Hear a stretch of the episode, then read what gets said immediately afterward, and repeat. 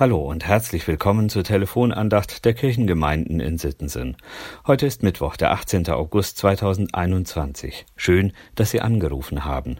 Wenn Sie mögen, schlagen Sie doch schon mal Ihr Gesangbuch unter der Nummer 386 auf, dann können Sie nachher gleich mitsingen. Haben Sie schon mal den Faden verloren? Oder sind Sie schon mal nach Strich und Faden veräppelt worden? Zwei Redewendungen in unserer Sprache, die wir gut verinnerlicht haben, für Menschen aus anderen Sprachräumen aber mindestens einmal erklärt werden müssen. Ich habe jedenfalls schon mal erlebt, dass mich jemand fragte, welche Farbe der Faden hatte, wo ich ihn verloren habe und wie wichtig er ist. Dabei kommen beide Redewendungen aus der Textilverarbeitung. Strichen, Strich und Faden sind die Richtungen beim Weben. Der senkrechte Strich muss auf die richtige Art vom waagerechten Faden gekreuzt werden. Für ein Muster im Stoff wird der Faden in seiner Farbe gewechselt. Verliert man den Faden, dann stimmt das Muster nicht. Verliert man ihn ganz, entsteht eine Lücke im Stoff. Dann ist er nicht mehr makellos. Um das zu verhindern, werden die Webstücke immer wieder auf Strich und Faden geprüft. Fürs Fadenverlieren kann es aber auch noch eine andere Herleitung geben.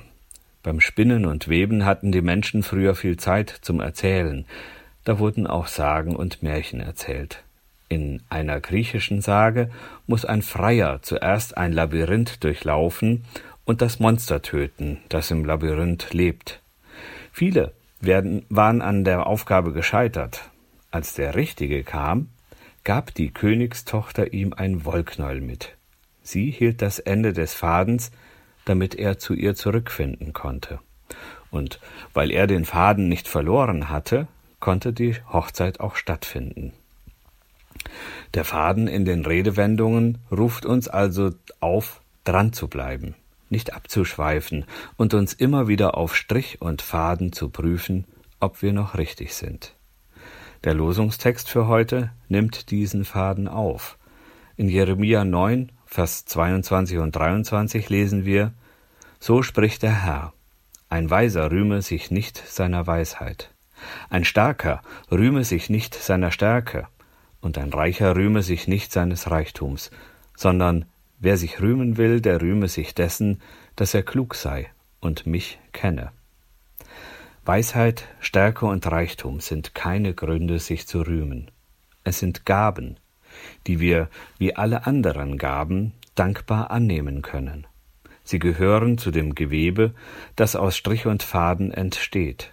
Dabei bildet Gott den senkrechten Strich, wir empfangen unsere Gaben ja von oben, und sie ziehen sich dann quer durch unser Leben, wie ein Faden.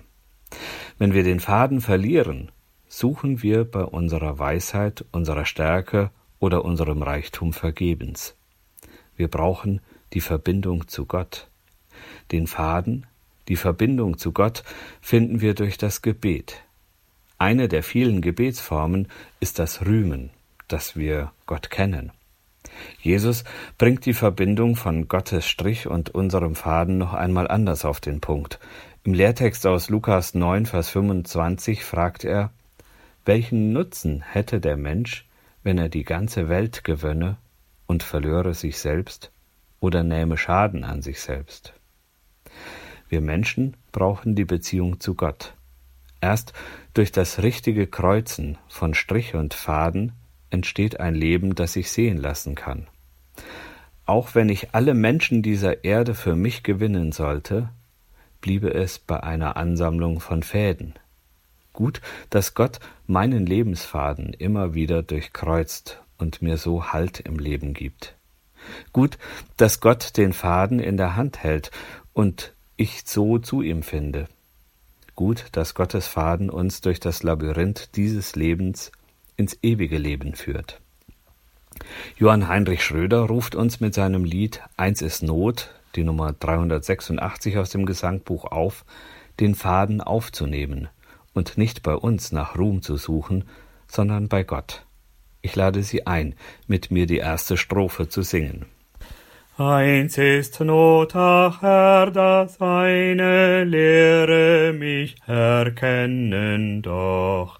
alles andere, wie's auch scheine, ist ja nur ein schweres Joch darunter das Herze sich naget und plaget und dennoch kein wahres Vergnügen erjaget, erlang ich dies eine, das alles ersetzt, so werd ich mit einem in allem ergötzt. Übrigens, der rote Faden, zieht sich ursprünglich durch alle Taue und Seile der Royal Navy, damit keine Verwechslungen stattfinden konnten. Schauen Sie doch mal nach, wie sich Gottes Gaben durch Ihr Leben ziehen. Sie werden staunen. Ihr Diakon Jochen Gessner